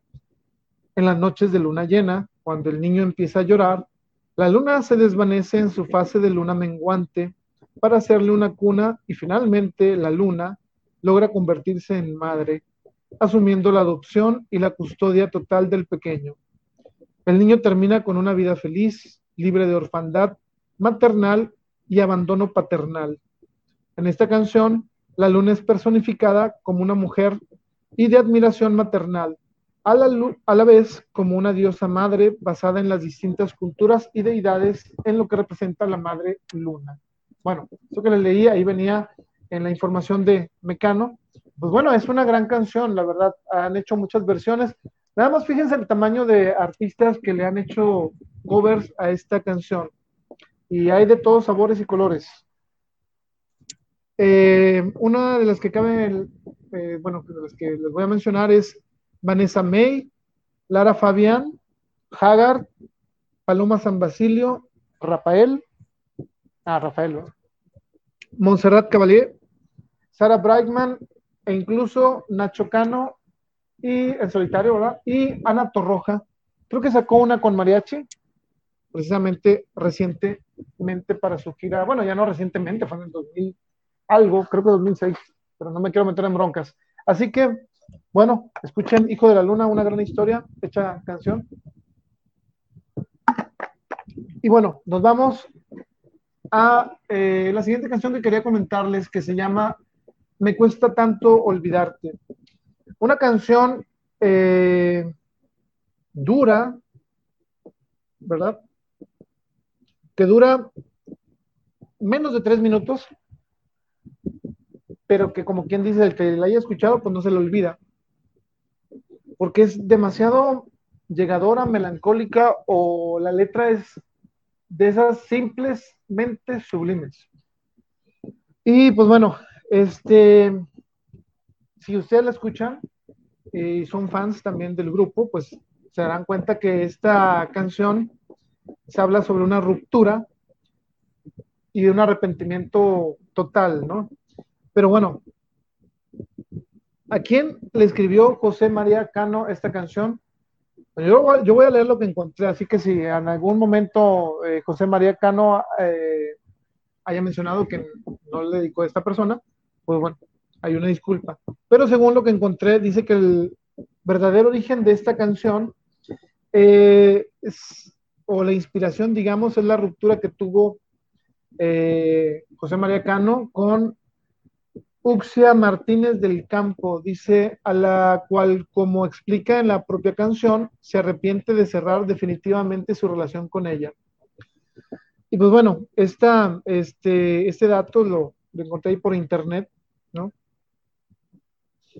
Y pues esta canción es una de las eh, baladas que no importa el año que le escuches, no importa el tiempo eh, creo que son de las que son trascendentales y atemporales. Y pues bueno, es mucho que decir en, esta, en estos años que han sacado música ciertos artistas que no mencionaré para no meterme en broncas como Calamaro, que pues hacen pura música que según esto es un gran éxito y luego preguntas, oye, ¿y la canción tal? No, pues quién sabe. Y ni hablar de ciertos otros, otros géneros que no voy a mencionar estamos hablando de, lo que nos gusta, no de lo que no nos gusta, sino porque hacer un programa de lo que no te gusta, pues como que no tiene sentido. Mejor hay que hacer un programa de lo que sí nos gusta, como Mecano. Y bueno, hay que seguirle. Fíjense, este, algo muy importante de esto es que también se grabó, bueno, dice, que se adaptó para el idioma italiano bajo el título Mi costa tanto scordarti, Ay, discúlpenme que hable italiano de esa manera. Mi productora dice que no diga una palabra más, que se está quebrando la pantalla. Entonces, y los audífonos, me imagino. Pero bueno, esta sería incluida en el, eh, bueno, bajo el título Mi Costa Tanto Scordarti, para ser incluida en, el, incluida en el álbum Figlio de la Luna. Pero inexplicablemente no lo incluyeron. Eh, en internet me imagino que pueden ustedes conseguir esa versión italiana. Eh, también eh, se grabó en francés, eso sí lo, sí lo dice este, Ana, se grabó en francés y se debió de haber incluido en el álbum de Ana José Nacho del 98, pero tampoco la incluyeron. ¿Por qué? Pues no sé, me imagino que que la debió de haber incluido se puso a llorar y no le puso ahí incluir. Entonces, muy mal debieron de haberla puesto. Eh, ¿Quién le ha hecho covers a esta versión? Bueno, ahí les va. Esta versión de, bueno, esta de Me cuesta tanto olvidarte. Pandora, un, un grupo mexicano, que mi productora tiene todos sus álbums. Este, ah, no, dice que no. No, Pandora no es, ¿no? Bueno, dice que Pandora no. Pero bueno, salió en el álbum del 2004 que se llama Por eso, gracias. Pandora es un muy buen, muy buen, muy buen, este, muy buen grupo, no a la altura de Mecano. Ok, bueno, ya me mandaron una, una seña, este, algo agradable y no agradable. Pero bueno, a mí me gusta Pandora también. No tanto como Mecano, pero son buenas. Este, me cuesta tanto olvidarte, también fue grabada por el, el, español Alex Ubago y se incluye en el álbum Calle Ilusión del 2009. También este, Raquel Olmedo, fíjense, esta actriz y cantante, eh, la grabó en un disco que se llama Con el alma en cueros de 2009. Eso sí, yo ahorita nada más acabando esto voy a checar esa versión porque no, no, le, no le he escuchado. Imagínense a Raquel Olmedo cantando. No, pues, se me hace que voy a, voy a dejarle hasta aquí el, el, el especial. Pero bueno, El Soldado del Amor, que también es fan, mi productora. No, dice que no. Emanuel, ¿no? Ah, bueno, Soldado del Amor, que es Mijares, también sacó para su Vivir Así, volumen 2, que salió en 2010. Imagínense, Mijares, olvidarte, ¿me acuerdo, no? Dice que no imita a nadie, que se pueden ir más. Bueno, sería bueno hacer una canción, una imitación de, de Mecano, si tuviera el talento para imitar a alguien, pero bueno. Continuando, eh, Amaya Montero, de La Oreja de Van Gogh, también hizo una, una versión de Me Cuesta Tanto Olvidarte y fue transmitida por la televisión española en el programa Tributo a Mecano. Los fans, me imagino, que debieron de haberlo visto. Y si no, pues créanme que esa sí se me hace que sí vale la pena. Amaya Montero, que es fan, mi productora, ¿esa sí eres fan? Ok, dice que esa sí está bien. Ok, dice, me cuesta tanto olvidarte versión de Los Ángeles Azules y Ana Torroja. También hay una para los que les guste bailar, ¿verdad? Los Ángeles Azules es un gran grupo de México, a mí siempre me han gustado. Y eh, colaboraron con Ana, Torroja en su álbum eh, de Iztapalapa para el Mundo del 2018. Esa es la última, digamos, versión eh, que yo quisiera mencionar sobre Me cuesta tanto olvidarte. Así que consíganlas si les gusta esta canción. Yo creo que estaría bien escucharlas. No en serio este cementerio, es otro de los sencillos. Eh, si ustedes recuerdan el, el video algo extraño que sacaron. Y pues bueno, ¿qué podemos mencionar de No en serio este cementerio?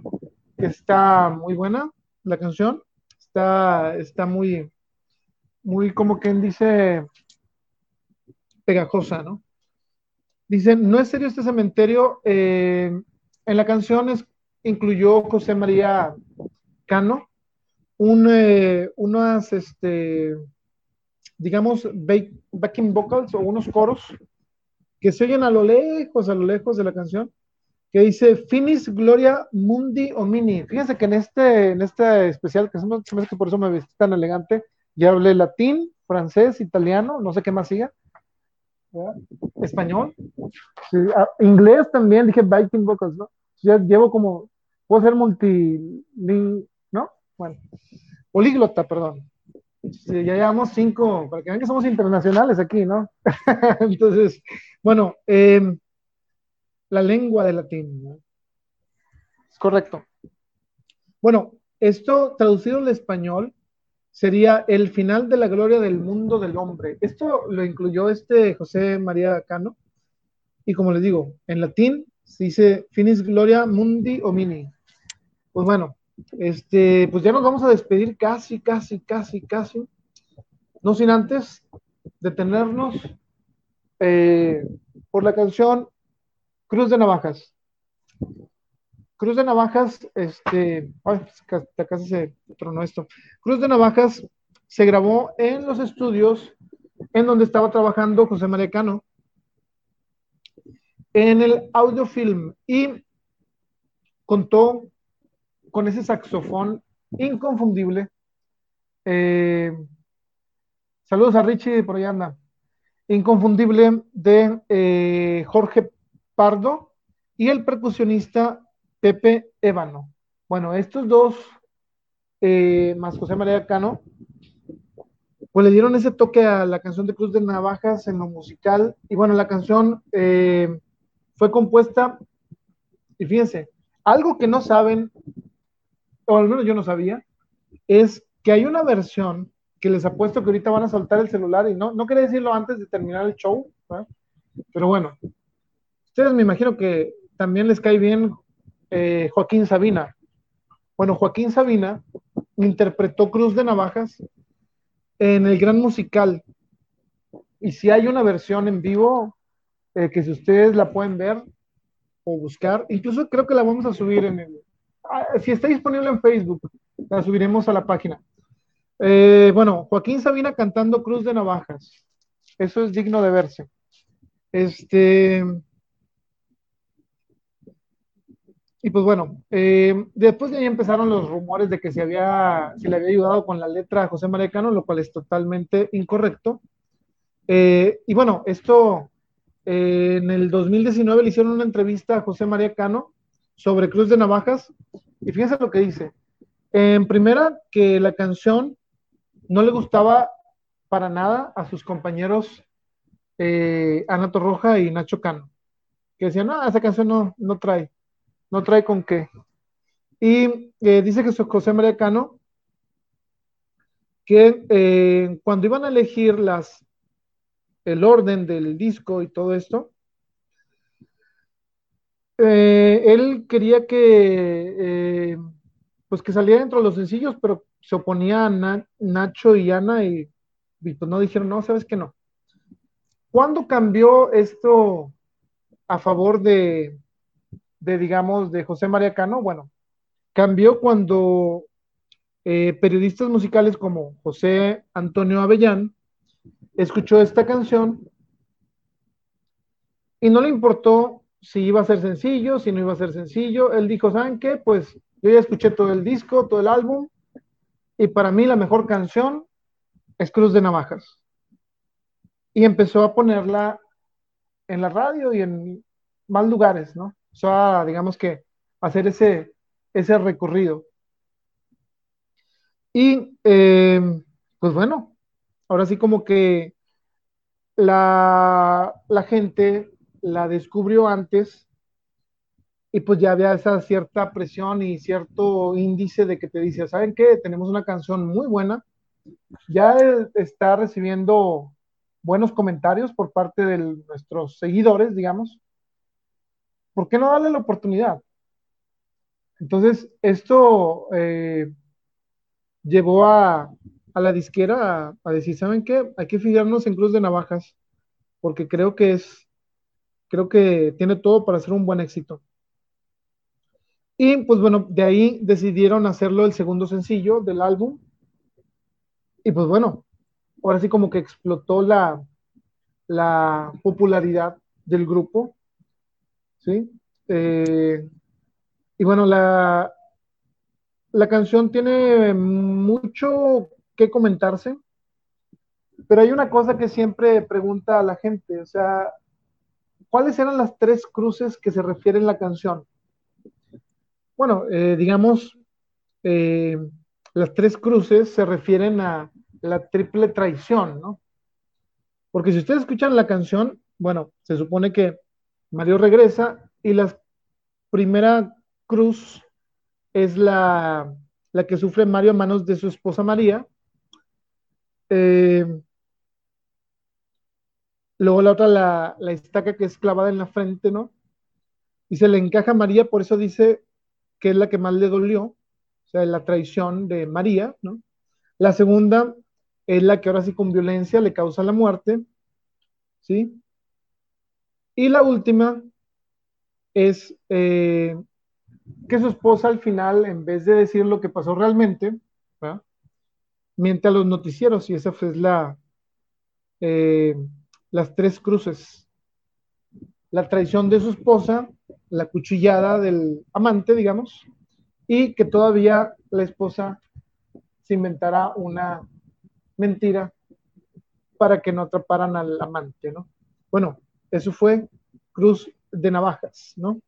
Y esta Cruz de Navajas también fue adaptada y grabada en 1989 al italiano.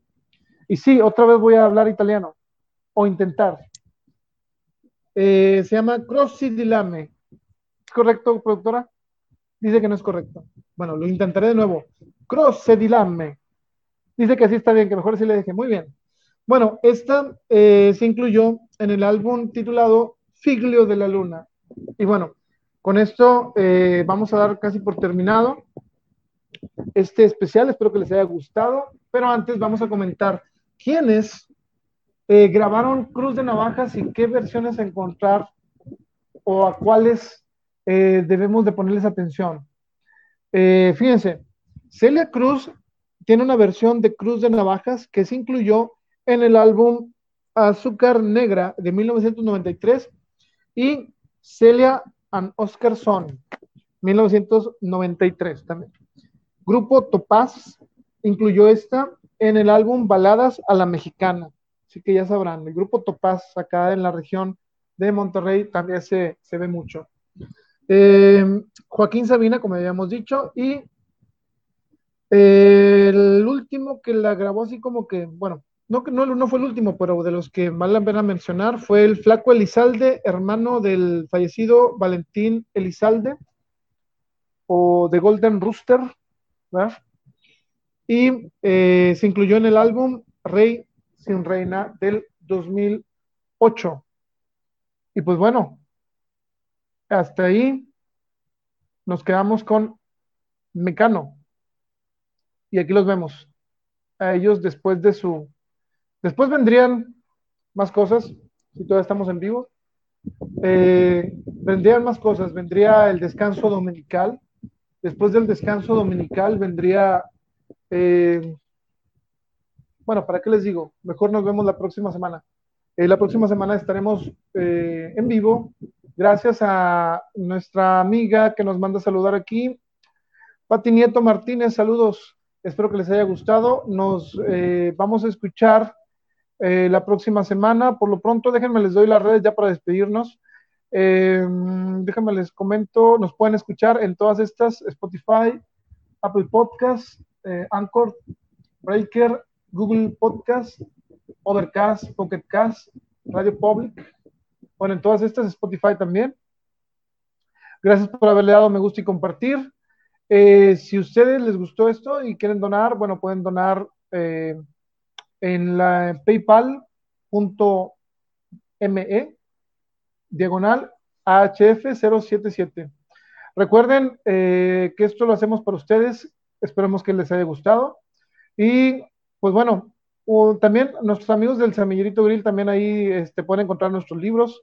Eh, ¿Qué más? Pueden seguirme en la siguiente dirección, Hernández Fuentes. Eh, ¿Qué más? En Instagram también por ahí. Dense una vuelta y denle like a nuestra amiga Rosy Almaraz en su Facebook de Rosy Almaraz, en su página donde tiene bastante poesía. Nuestra amiga Alejandra eh, Romo en Nanaj Oficial. Y pues bueno, como les había comentado, gracias por darle me gusta y compartir.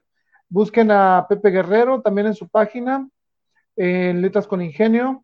¿Y qué más? Pues bueno, desde la estación ya tenemos página. Eh, eh, si ustedes son fans de Mecano, les recomiendo que si, no sé cuándo estén viendo este, este especial, pero el día que lo vean, regresen y busquen en las publicaciones, van a encontrar bastante material de la banda. Y pues bueno, creo que hasta ahí yo le voy a dejar. Eh, vamos a, irnos pronto, nos vemos. Gracias por su paciencia, por su apoyo. Eh, por compartir, por seguir escuchando a Mecano, por estar con nosotros. Y bueno, eh, no me queda nada más que decirles, eh, vámonos antes de que vengan por nosotros.